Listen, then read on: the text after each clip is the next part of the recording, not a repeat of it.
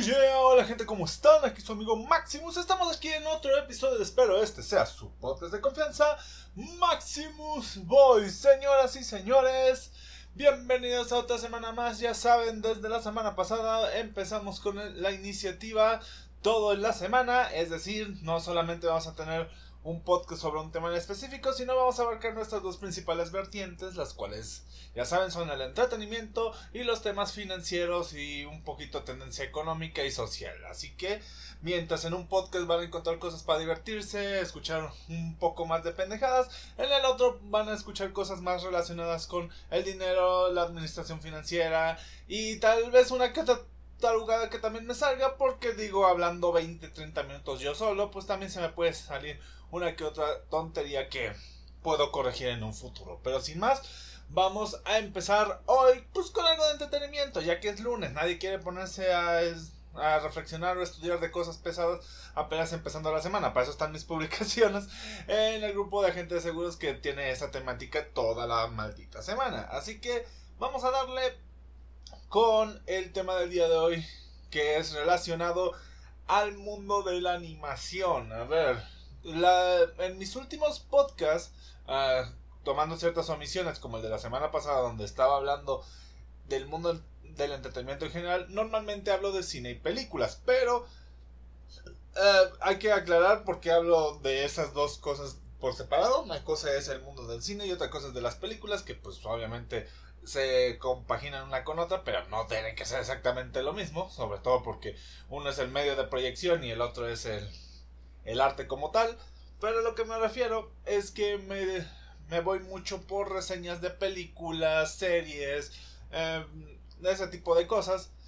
Pero hoy vengo a hablar sobre un tema un poquito curioso que me, que me ha rondado la cabeza ya desde varios, varios, varios años atrás. Y es el hecho de que por qué el anime se ha popularizado tanto hoy en día cuando antes literalmente ver anime era casi casi son de burla, o sea, el famoso otaku, como lo conocemos de este lado del charco, que la verdad aquí en, en Latinoamérica o en el mundo en el mundo no japonés, la palabra otaku se ha usado como referente para la gente que le gusta la cultura japonesa. Pero hay que tomar en cuenta que esta palabra en particular es una palabra que allá en la Tierra del Sol naciente, para los nipones, para los japoneses, para los japos, como le quieran decir cada uno, es una palabra despectiva para alguien que tiene un gusto obsesivo por algún fanatismo. Que si le soy sincero, en muy, muy los principios de esta comunidad que nos gusta el manga anime, porque también vamos a eh, incluir el manga en todo esto, pues sí nos quedaba un poquito más, porque al igual que en su momento fue con los nerds, freaks, geeks, como los llamaban en su momento, pues sí había mucho como que esa tendencia a marcar mucho nuestra personalidad, toda esta, toda esta, como podemos llamarlo, corriente japonesa. Pero ¿por qué gusta tanto? Y ya no me estoy refiriendo solamente a la gente que empezamos con eso hace mucho, mucho tiempo atrás, sino también a la gente que es, pues como podemos llamarlo, un poquito menos obsesiva con el tema o que no lo tiene tan presente, simplemente agarran un anime, dicen estoy aburrido, lo ven y dicen, oh, me gustó esta mierda, así de fácil, me gustó este desmadre. Y pues creo que se debe a varios factores. Y uno de los principales, debemos ser muy claros, es la apertura que se tiene más a la aceptación de gustos distintos. Porque tomemos en cuenta que venimos de épocas donde eh, segmentar a las personas conforme a sus gustos era una práctica muy recurrente. Ya saben, las típicas películas norteamericanas que tampoco ayudaban mucho cuando hacían las divisiones en el... ¿Cómo se llama esto? En el comedor de las preparatorias de ahí están los nerds, ahí están los deportistas, ahí están los populares, ahí están X o Y, pues también no ayudaba mucho a que una mente joven, una mente pues sobre todo que no entendía muy bien que esas cosas se hacían con un fin humorístico al final de cuentas, para sobre todo para destacar ciertos rasgos de algunos personajes, un tanto planos la mayoría, pero al final de cuentas era para eso, no era para tomarlo en la vida real, pero mucha gente sí se lo agarró literal y pues así es como se generaron varios grupos, varias subidas de ego, varios bajones de ego también, porque hay mucha gente que pues tenía pues un ego muy por, por los suelos y pues así se fueron segmentando las cosas. Veníamos de una época así, además de que era algo totalmente que venía casi casi a invadir, por así llamarlo, a las culturas de este lado. ¿Por qué? Porque en la época de los 2000, que es cuando se popularizó, bueno, eh, finales de los 90, principios de los 2000 es cuando más se populariza todo el mundo anime aún no me voy a meter con el manga, pues sí el anime, con cosas como Caballeros del Zodiaco, Dragon Ball, que Sailor Moon. No me quiero meter tanto con el con el y la verdad, dato curioso, no me quiero meter tanto con otros animes un poquito más mm, menos conocidos. Iba a decir underground, pero iba a sonar muy mamador, pero al final lo dije, pero ya saben a lo que me refiero. El punto es que no me quiero meter con animes un poco más desconocidos porque el día de hoy mucha gente ni sabe que los transmitían o ni saben que existen estos animes y pues eran interesantes, curiosos.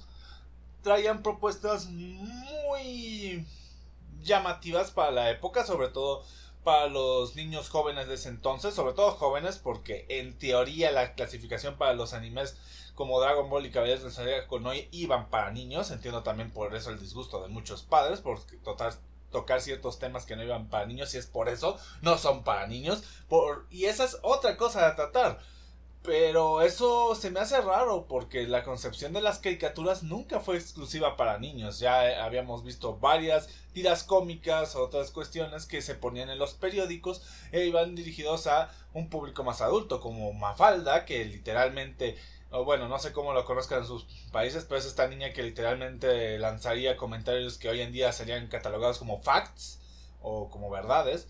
Creo que hay un personaje que hace alusión a él o es la Mafalda moderna, ahorita no me acuerdo del nombre, pero la cuestión es que eso no iba dirigido para niños, tenía un humor y tenía unas unas vertientes un poquito más a temas maduros, temas un poquito más de comprensión. Y pues pasa eso. Tal vez en Dragon Ball no iba tanto por los temas, sino por el apartado visual o el apartado temático de pues literalmente lanzar poderes que desintegraban planetas, cortaban gente a la mitad, atravesaban a personas y ahí se veía toda la sangre desmoronando. Pues sí, era algo más para adolescentes, jóvenes, adultos. Por eso la categoría que tenían. Para los que no saben, en el mundo del anime hay una categoría que es la más proliferante en este lado, que es la shonen. El shonen es para jóvenes adultos normalmente mayores de 12 años, pero igual entre, yo diría que desde los 10 ya empiezan a, a ser aceptados. Para los que son menores hay otro tipo de géneros, los cuales ahorita no sé con exactitud el nombre, pero es donde entran animes tipo Pokémon, este, Hamtaro, estos animes que literalmente son pues, tienen violencia poco o nada, o tienen violencia los Looney Tunes, que es cero gráfica o cosas por el estilo.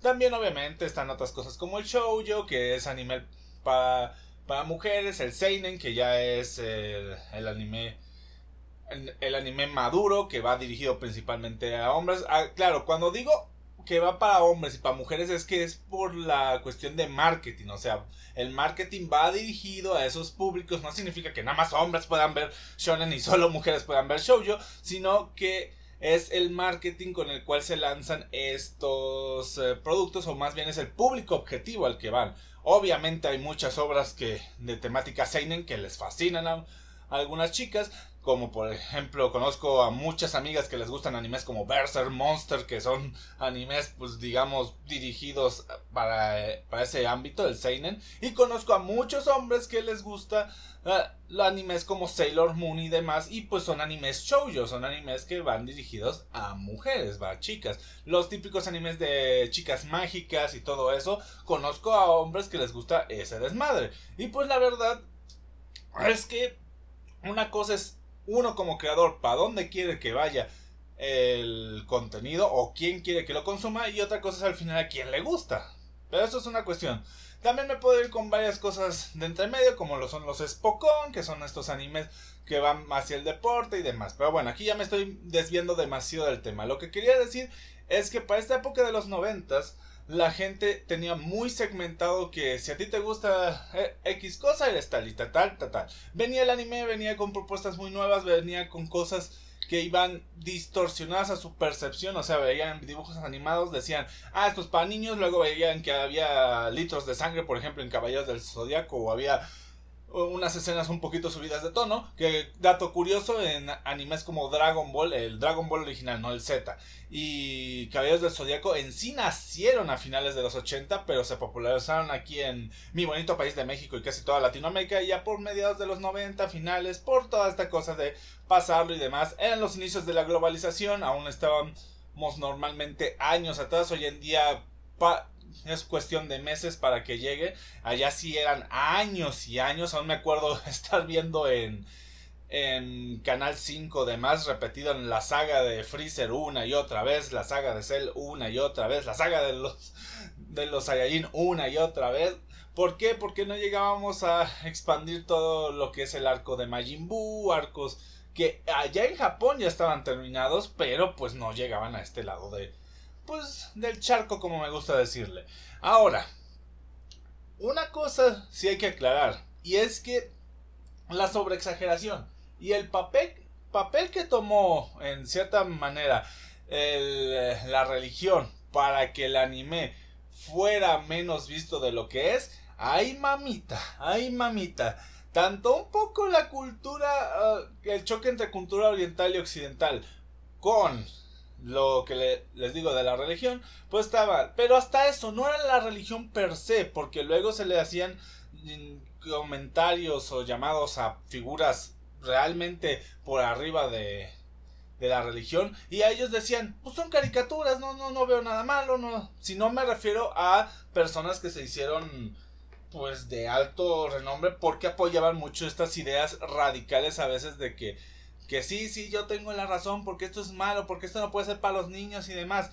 A ver, para los niños no es cosas como eh, meterles ideología de género y otras cosas que eso ya infunde. Ponerlos a ver caricaturas simplemente los expone tal vez a ciertos temas, es cierto. Por ejemplo, en Dragon Ball exponerlos a mucha violencia pues tal vez no sea lo mejor, pero tampoco les hace el mayor daño del mundo. Simplemente, pues es como que se pueden quedar con la idea de que, ah, pues me habló feo mi compañero, igual y, lo madreo. Pero eso también tiene que ver con los padres de que les digan, oye, no porque alguien te vea feo o porque te pongas en una pose y empiezas a gritar a los cielos, significa que te vas a volver súper fuerte y te vas a madrear a todos. No, simplemente, pues si no hay razón para ser violento, no lo seas y fin del asunto. O sea, no hagas nada que, pues pues incite a la violencia porque la violencia al final no arregla nada. Como diría una vieja frase, la violencia, la violencia sin sentido simplemente es un grito de desesperación. Pero bueno, la cuestión aquí que hay en que entre el desconocimiento de los simbolismos, de los nombres, que muchas palabras eran readaptaciones del japonés a nuestro idioma y muchas cosas por el estilo, pues la verdad sufrimos de una época en la cual mm, técnicamente era como el alcohol en el siglo, en la década de los 20, de 1920 me refiero, porque ahorita técnicamente estamos en la década de los 20 de este nuevo siglo. A lo que me refiero es que en 1920 el alcohol literalmente te tenías que ir a bares específicos a verlo por eso. En este caso no te tenías que ir a un lugar específico, pero tenías que estar en la comunidad de tu casa sin que nadie te viera, en tu cuarto, casi casi con el volumen abajo o esperando a que tus padres, casi casi como ver no porn, casi casi era el mismo modus operandi de ver anime, tenías que hacerlo a escondidas de todo porque se te decían era de, no, este niño ya está en malos pasos, el diablo y eso. Eso sin meternos con todos los animes que llegaron con una propaganda de marketing y llegaron con producto que fue consumido por cantidades que... Uta. A ver, sé que muchos padres no entran en este rubro. Yo lo sé y bravo por ustedes porque literalmente le dieron la oportunidad a sus hijos de experimentar pues una cultura distinta. Pero sí sé de muchos otros y sobre todo eh, no padres, pero sí personas de instituciones religiosas que literalmente eran veían un producto de esos y, ay, a la basura, satanismo, la, es del diablo, eso no puede ser, cosas malas, uh, que los Pokémon, que las cartas de Yu-Gi-Oh, que casi casi hasta con los Beyblade se, lo, se agarraban. Para los que no sepan, Beyblade también era un anime, un anime de trompitos, pero un anime al fin de cuentas, eh, de los animes más fumados que veo ahorita en retrospectiva porque a ver como de un trompito es cierto que tenían unas medallas especiales pero sale un maldito dragón con la habilidad de casi casi de destruir el mundo. Un poquito fumado pero pues así era la cosa. Pero bueno, la cuestión es que todo el marketing que salía, que las figuras primitivas de Dragon Ball, por así llamarlo, hasta los álbums de estampas de, de animes como Dragon Ball, Pokémon y demás, eran casi casi cosas de herejía. Y es como de, ¿really? ¿En serio? ¿Really? Y pues uno se quedaba con. Yo solo estoy jugando con mis cartitas, o solo estoy jugando con mis muñecos de Puchamón y cosas por el estilo. Y pues. Así la cosa. Y hubo una época sobre todo aquí en Latinoamérica que fue un tanto oscura sobre el ver anime, obviamente con el tiempo se bajó, pero la, ahora sí que el impacto social no cesó, porque mucha gente ya tenía en la mente que no satanismo, no cosas malas, pero el que veía anime y eso era un rarito de turno, o sea, literalmente tampoco ayudaba mucho el hecho de que el fanatismo al anime fue tan grande y me van a perdonar muchos de esa época pero sí se notaba mucho el soy único especial y yo veo anime, por lo tanto sé más que tú, pero bueno, sabes más que yo en entretenimiento tal vez, y en un entretenimiento que era de súper nicho en esa época. Y pues te diré yo que no se ayudaban en el sentido de que sí había algunos consumidores de la cultura japonesa, porque también hay que aclarar, eh, esto se expandía no solamente el el producto visual, también al manga, también a traer cosas de la cultura japonesa, que comida, que postres, etcétera, etcétera. Y pues nos ayuda entre algunos que se les subía el ego, otros que la caracterización y bueno, los inicios pues, podríamos llamarlo bueno, no son los inicios del cosplay, porque literalmente el cosplay existe desde hace tiempo, técnicamente desde que a alguien se le ocurrió, oye, puedo caracterizarme de este personaje de ciencia ficción, ya existe el cosplay, pero me refiero al cosplay oriental, el que ya dijo, voy a ser un poco más detallista, voy a ponerle un poquito más de chamba, porque por lo menos aquí en Latinoamérica, el anime se influyó en ese sentido, hizo que la comunidad cosplay fuera un poquito más detallista en cuanto a la creación de, del atuendo. Porque antes era mucha gente que pues nada más veía el, disfraz prefabricado, se encontraba lo primero, como le llamaríamos hoy por hoy el cospobre, de agarrar lo primero que se le pareciera al traje del personaje que quiere emular, y tan tan, eh, o sea, eh, ya, ya quedó, ya soy el personaje, me veo guay, me veo chido, cuando igual y a los minutos ya después del efecto visual que da combinar todo, te das cuenta que nada más es un montón de partes metidas por aquí y por allá, pero bueno. La cuestión es que sí hubo varios factores entre la sociedad que sí veía todo rarito. Fue una segunda época oscura para la, para la gente geek, para los amantes de los cómics y demás, porque pues se generó toda esta ola de ¿te gustan los cómics? ¿te gusta el anime? ¿te gustan los superhéroes? ¿te gusta ese? ¡Ay, qué rarito! ¿Por cómo te gusta eso? Mejor mejor ve de fiesta, mejor haz esto, mejor haz, lo otro, cosas más normales entre comillas. Porque al final de cuentas, el término normal es un término que nunca me ha terminado de agradar porque es como que engatusar lo que sería el status quo para todos. Y la verdad, hoy en día sabemos que cada quien tiene su rango de normalidad, cada persona tiene su, cómo operar. Es cierto que si tú estás trabajando en una empresa, si tú estás en un, en un cierto grupo social, hay ciertas normalidades, pero en cuestión de gustos, ahí no puedes decir lo que es normal. Sí puedes hablar sobre normalidad en cuanto a comportamiento laboral, normalidad en cuanto a cómo comportarte dentro de un grupo social, pero en tu privacidad nadie puede decir lo que es normal, porque tú te criaste de una manera, como ellos se criaron de otra, es, es estúpido hablar de normalidad en cuanto a gustos. Cada quien es normal conforme a su contexto, tanto de crianza como de, de vivencias y demás cosas. Así que ahí sí no metamos la palabra normal porque nos vamos a meter en un embrollo y más cosas por el estilo. Es cierto que cuando tú ya llevas tus fanatismos dentro de un grupo social en donde sabes que no los compartes, probablemente sí te veas el raro del grupo. Pero eso ya también es una consecuencia que tú mismo sabes que estás pues expuesto a ella y a la vez la otra las otras personas no tienen por qué burlarse de él. Simplemente sabes que no vas a ser el más, eh, el menos... Mm, ¿Cuál es la palabra que busco?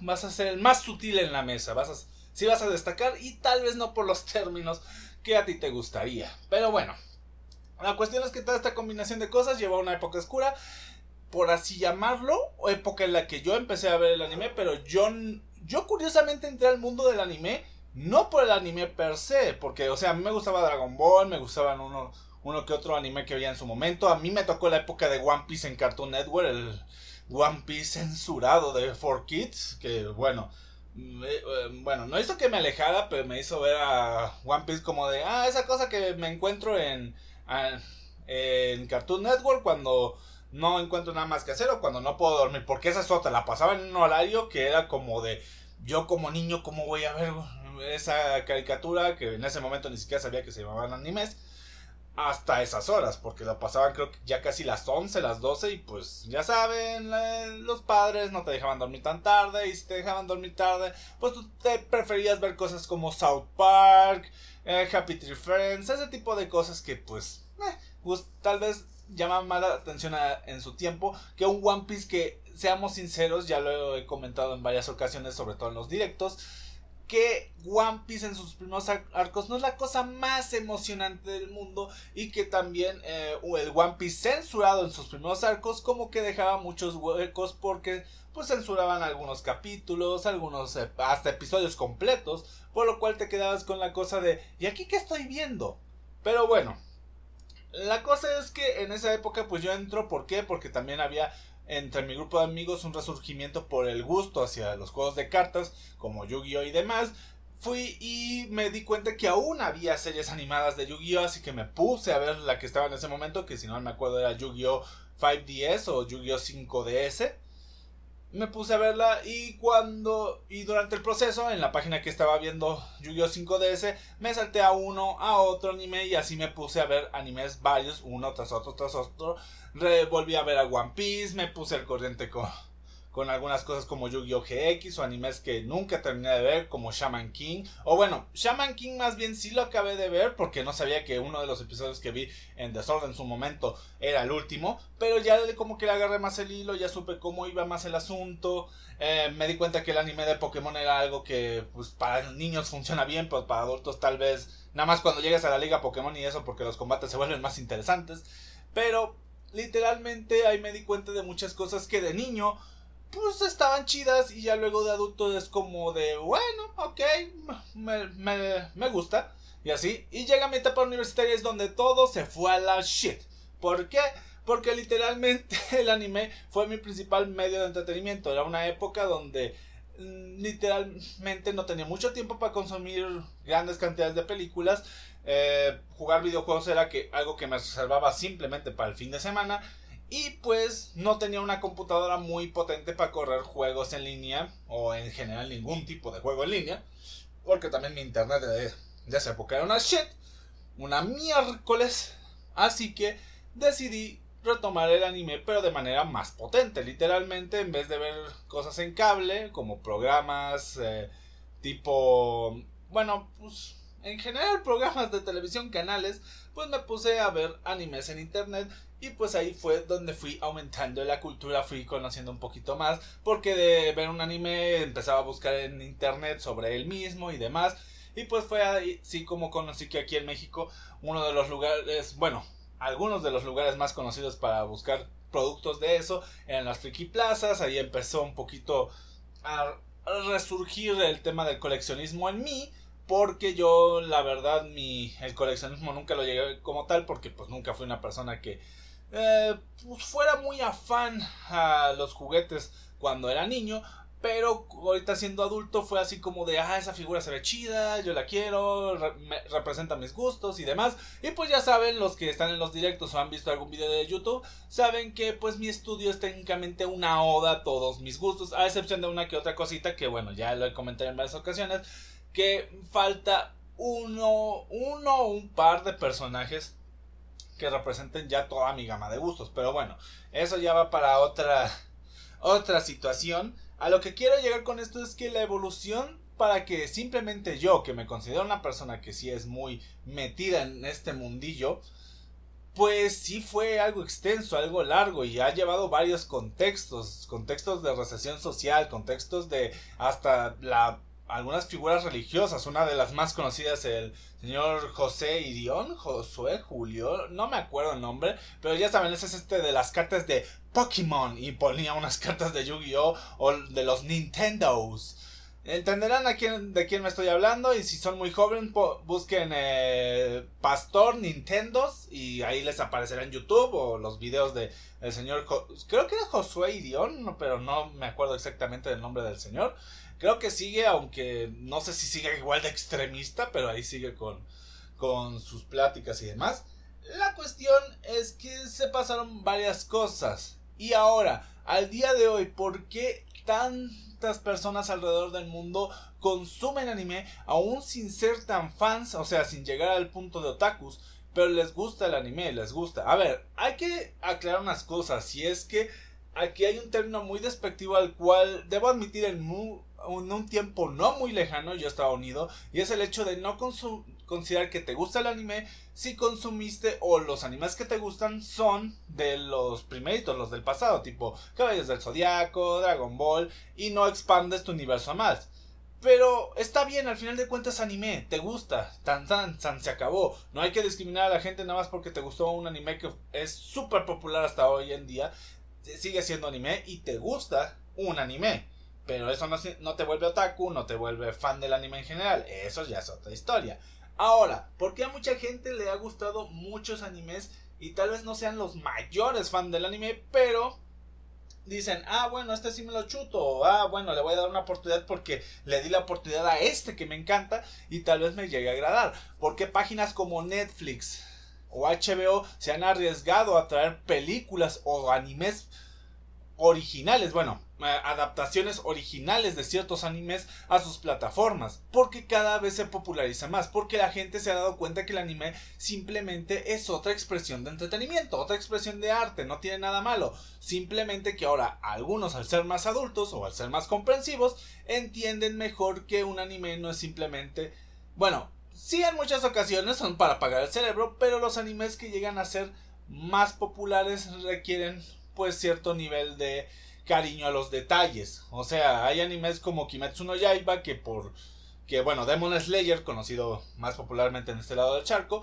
que tal vez no por su trama, pero por el nivel de animación, el hecho de lo épico que se ve, las peleas con espadas y los poderes de respiración y demás, se ven grandiosos. O el hecho de emular cosas ya conocidas, animes como My Hero Academia, que emula toda esta cuestión de los superhéroes, aquí eh, de aquí de Occidente, pero en la cultura eh, japonesa también es algo que llama la atención. Animes como One Piece, que literalmente eso se han vuelto fenómenos mundiales, o sea, ya no es una cosa de nicho como lo fue hace años. En sí, la explosión más grande de One Piece creo que vino por allá de 2017-2018, cuando iban a traer la película de Film Gold y hubo todo un revuelo de hay una película, un anime que nadie conocía y la gente la gente que sí conocía del anime empezábamos de es un anime de más de 500 capítulos y tú de así de no seas mamón, o sea, cómo una serie puede durar tanto, ya luego te das cuenta que hay cosas como La Rosa de Guadalupe y demás que sí tienen un chingo madral de capítulos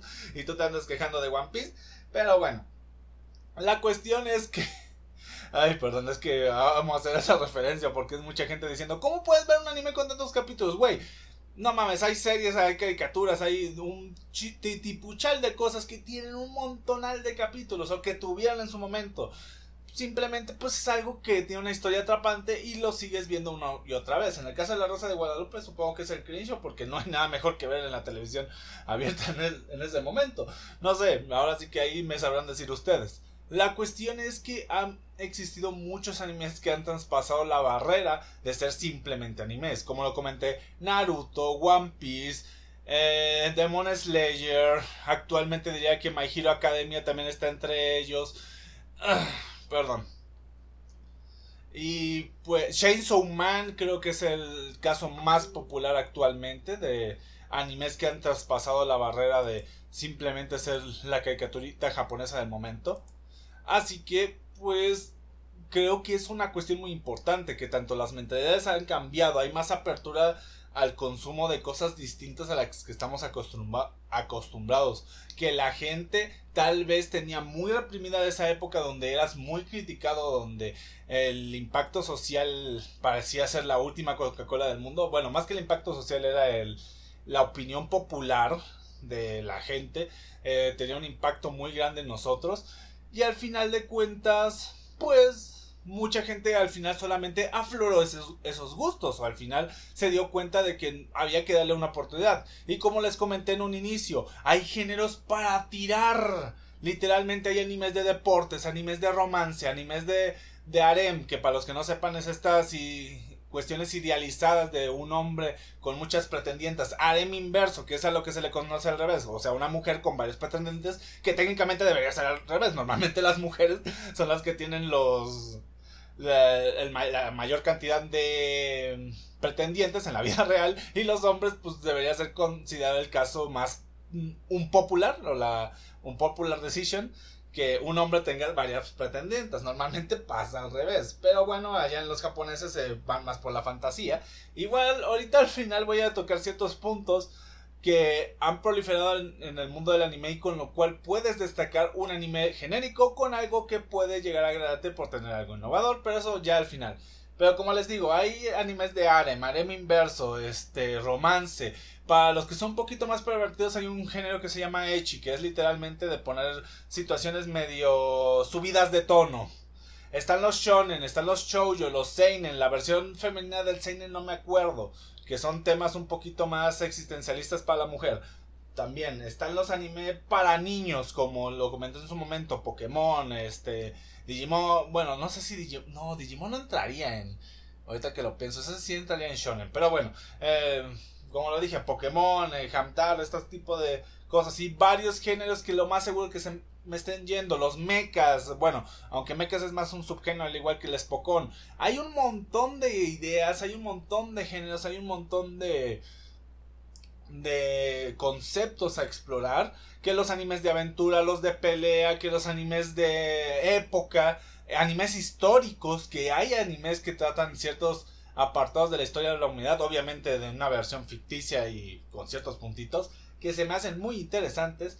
Los animes de, romance también hay subdivisiones que comedia romántica, que romance con un poquito de este esta temática un poquito más subida de tono, que animes que que tocan temas un tantito más fuertes en cuanto a relaciones sobre lo que es el amor obsesivo y demás. Hay un mar extenso, al igual que hay de mar de temas en películas, hay en anime, como lo hay en caricaturas, como lo hay en todo, así que no hay que juzgar a un anime simplemente por los populares. Los populares tal vez sean porque tienen varias cosas que son un, ¿cómo llamarlo? Extracto o un fenómeno común. Pero eso no significa que si a ti no te gusta lo que es popular, no exista algo por ahí. Y ahora me quiero meter con el último punto y puede ser también una de las principales causas de que muchas de, muchas de las personas aún no entren al mundo del anime o que simplemente no les guste el anime por alguna de estas características. Y son tres principales que los japos ponen muchos en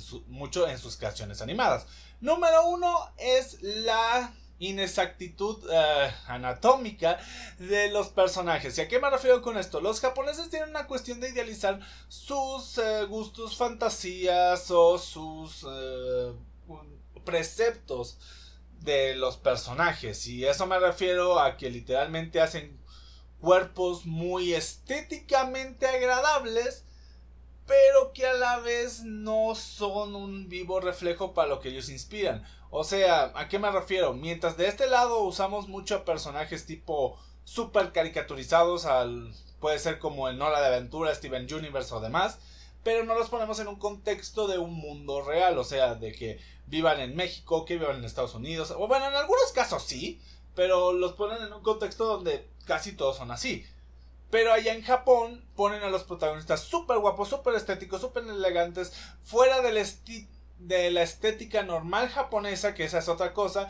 Los japoneses no, no ponen sus preceptos, o bueno, no ponen los estereotipos genéticos de, de sus personajes en, ellos, en la mayoría de ocasiones, hay muchos otros en las cuales si son comedias o demás, sí hacen un calco casi casi, pero normalmente tienden esto a la belleza estética en extremo. Por, hay animes que no, obviamente, por ejemplo en One Piece, ah, bueno, últimamente sí, pero en sus inicios era literalmente muy caricaturesco todo, los cuerpos, la anatomía, lo demás.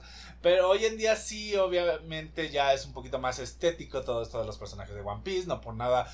Uh, conozco mucha gente que eh, es em, casi casi quieren a los personajes para otras cosas, pero bueno, la cuestión es que a los japos les gusta mucho estilizar a sus personajes, no les dan un toque tan cómico, no les dan un toque tan, en algunos casos, realista o para disimular la realidad de la ficción, además de que normalmente son muy nacionalistas también, o sea, la mayoría de las veces que hay un protagonista o la mayoría de las veces que hay un pues un personaje que llega a ser el relevante don chingón o demás está en Japón.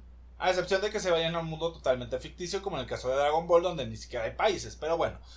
Ahora, o One Piece o de este tipo de otros. Creo que los animes que llegan a ser más populares son justamente por eso, porque no se centralizan en un Japón como tal. O sea, por ejemplo, en Naruto existen las aldeas ninja, en One Piece existen las islas y no hay nada con remanente. Eh, en Dragon Ball ni siquiera sabemos dónde estamos, solo sabemos que es una especie de tierra futurista, no sé, pasado, no pero nunca te dicen exactamente dónde está.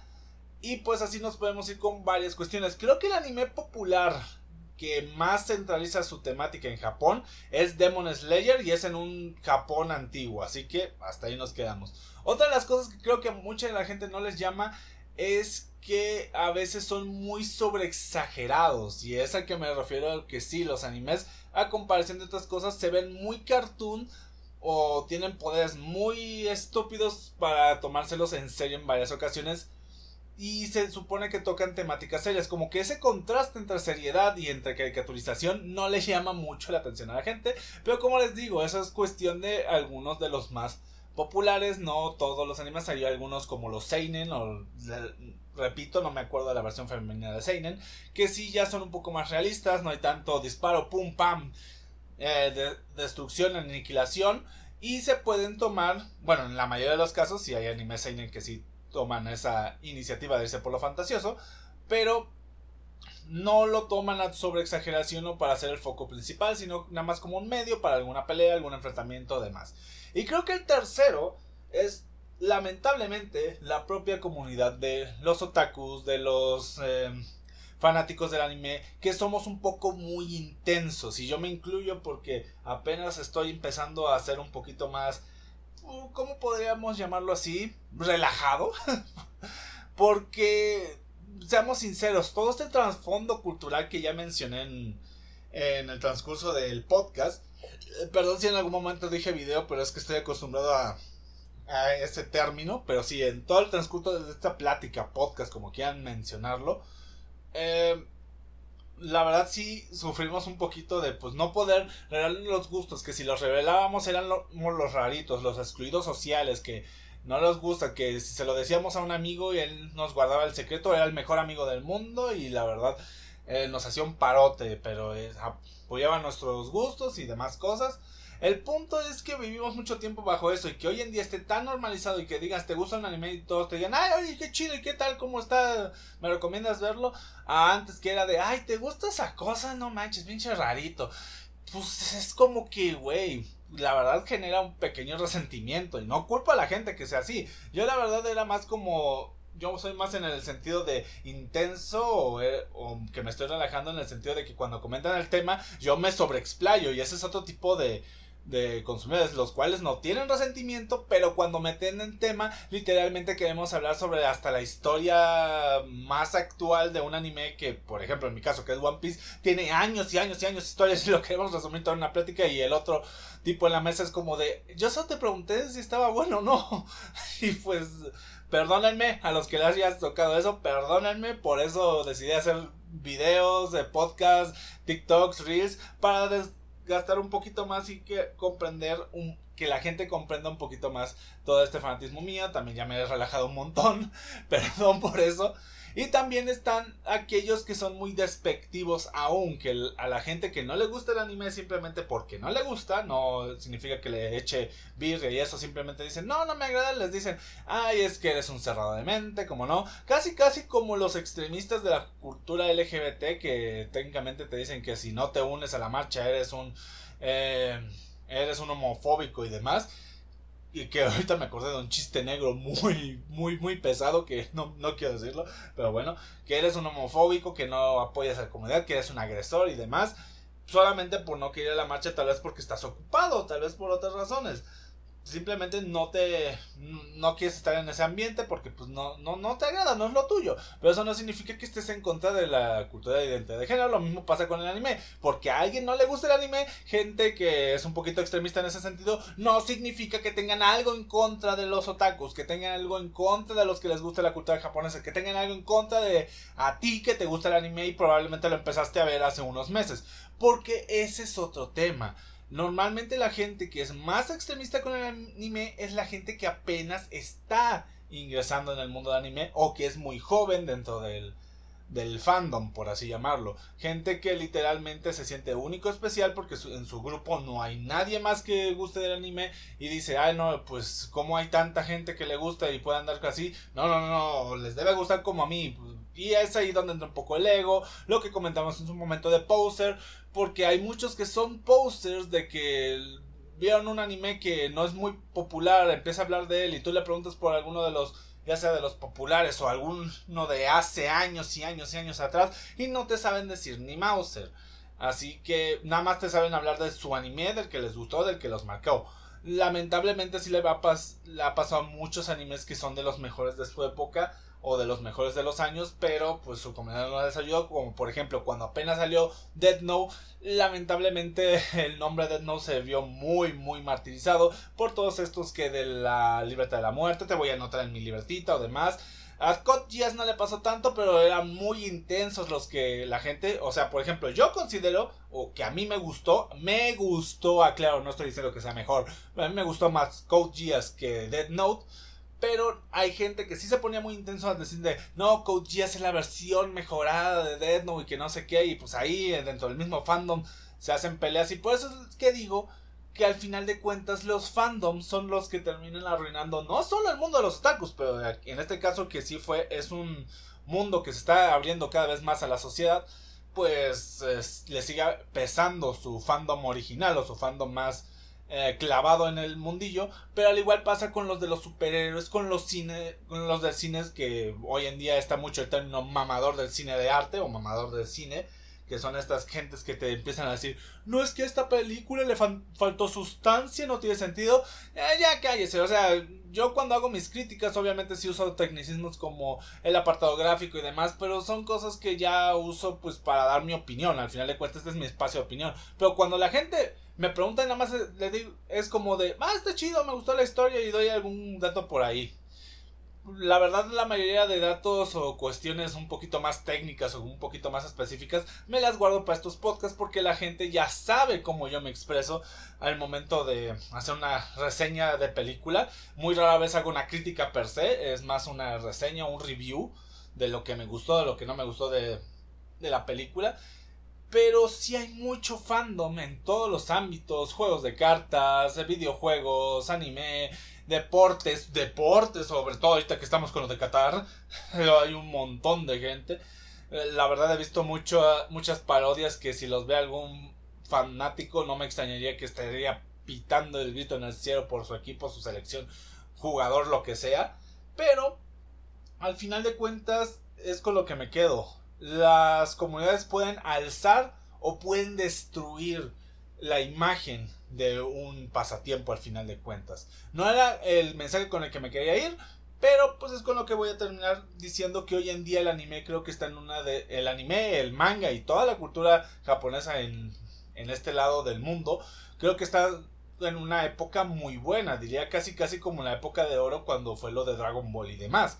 Pero pues al ver tantas opciones, pues es muy difícil decir que haya un anime predominante o que predomine por X o Y, además de que es algo ya más cotidiano, ya no es algo que resalte tanto como en su, época lo fue Dragon Ball, que fue un anime que resaltaba sobre los demás. Hoy en día, cada temporada sale un par o unos cuantos animes que son muy populares y pues hay varios fandoms, hay varias gente que viendo que la sexta temporada de Boku no Hero Academia en este momento, que el resurgimiento de Bleach, que Irumakun la tercera temporada, que Spy X Family que está en la segunda parte de de su anime, etcétera, etcétera, etcétera. O sea, hay varios animes buenos, hay varios animes que se vuelven populares, que se vuelven de consumo recurrente. Chainsaw Man supongo que es el que más está saliendo por la temática tan mm, poco convencional que llegan a tener, que por cierto, si no han empezado a ver Chainsaw Man, los invito mucho, es un anime, eh, digamos, podría resultar hasta grotesco en un inicio, pero bueno, dentro de cómo se va desarrollando todo este mundo que es, diría, lo más cercano a la realidad para en lo cuanto a temática de demonios. Me gusta cómo tratan todo lo de los demonios y demás. Tal vez en algún momento si es requerido o más bien cuando acabe el, esa, esta primera temporada, que supongo va a ser primera temporada. O bueno, esta primera parte, porque ya se sabe que en el manga hay dos partes de Jason Man al momento que estoy haciendo este podcast. Pues va, tal vez le haga una reseña a esta primera parte. Pero bueno, sin nada más que decir, espero les haya gustado todo esto. Ya saben que pueden encontrarme en el resto de mis redes sociales. Saben cómo estoy como agente de seguros Rubén Alejandro Tello Vincent allá en el bonito espacio llamado Facebook, donde también me pueden encontrar como Maximus Dante in Face. En la de agente de seguros es para preguntas sobre todo que tengan que ver con el ámbito de los seguros, finanzas personales, planeación financiera, ese tipo de temas. Y también estamos como Maximus Dante Face. Ahí es donde es el epicentro de todos los anuncios de cuando hago stream, cuando llego a subir un nuevo video, cuando llego a... Ay, perdón. Cuando llego a... Se me fue la palabra. A subir un podcast nuevo como el que están escuchando el día de hoy. Y ya saben, también tenemos TikTok, como me pueden encontrar como Maximus Dante a secas, tal cual, o también como Rubén Tello FP, ambos, eh, el de FP es para finanzas personales y Maximus Dante es donde hago resúmenes, reseñas del manga de One Piece y cuando no hay manga, pues, pues ya sea me tomo un descanso o hago un reel hablando sobre otra cosa, simplemente, son, simplemente es un lugar que uso para mm, aflorar de manera rápida todo lo que es mi gusto hacia la cultura geek, geek, eh, friki, eh, anime, etcétera, etcétera, etcétera que en su momento también está en el canal de Maximus World, que hace un par de semanas subí video, pero ya no soy tan ya no es tan recurrente la temática porque pues ya no tengo tanto tiempo para editar. Y los temas eh, no es que se me hayan acabado, pero desarrollarlos ya no los puedo hacer eh, con tanto tiempo de anticipación, a veces se me van los momentos y lamentablemente nos guste o no, YouTube es un mundo de momentos, nos guste o no admitirlo, o le dedicas el suficiente tiempo a YouTube o te mueres haciendo contenido muy de nicho. Ahora sí que esa es la cuestión. También está el Instagram de Maximus Collection y creo que ya sería todo. Si se me olvida algo, pues ya pueden ir a otro podcast al final y descubrirlo. Sin nada más que decir, espero tengan un excelente día, tarde, noche, sea la hora que estén escuchando y nos vemos hasta la próxima y recuerden que nadie les juzgue juzgue por lo que les guste ver. Al final de cuentas, cada quien tenemos gustos distintos. Y nada más, nos vemos hasta la próxima. Bye. Adiós.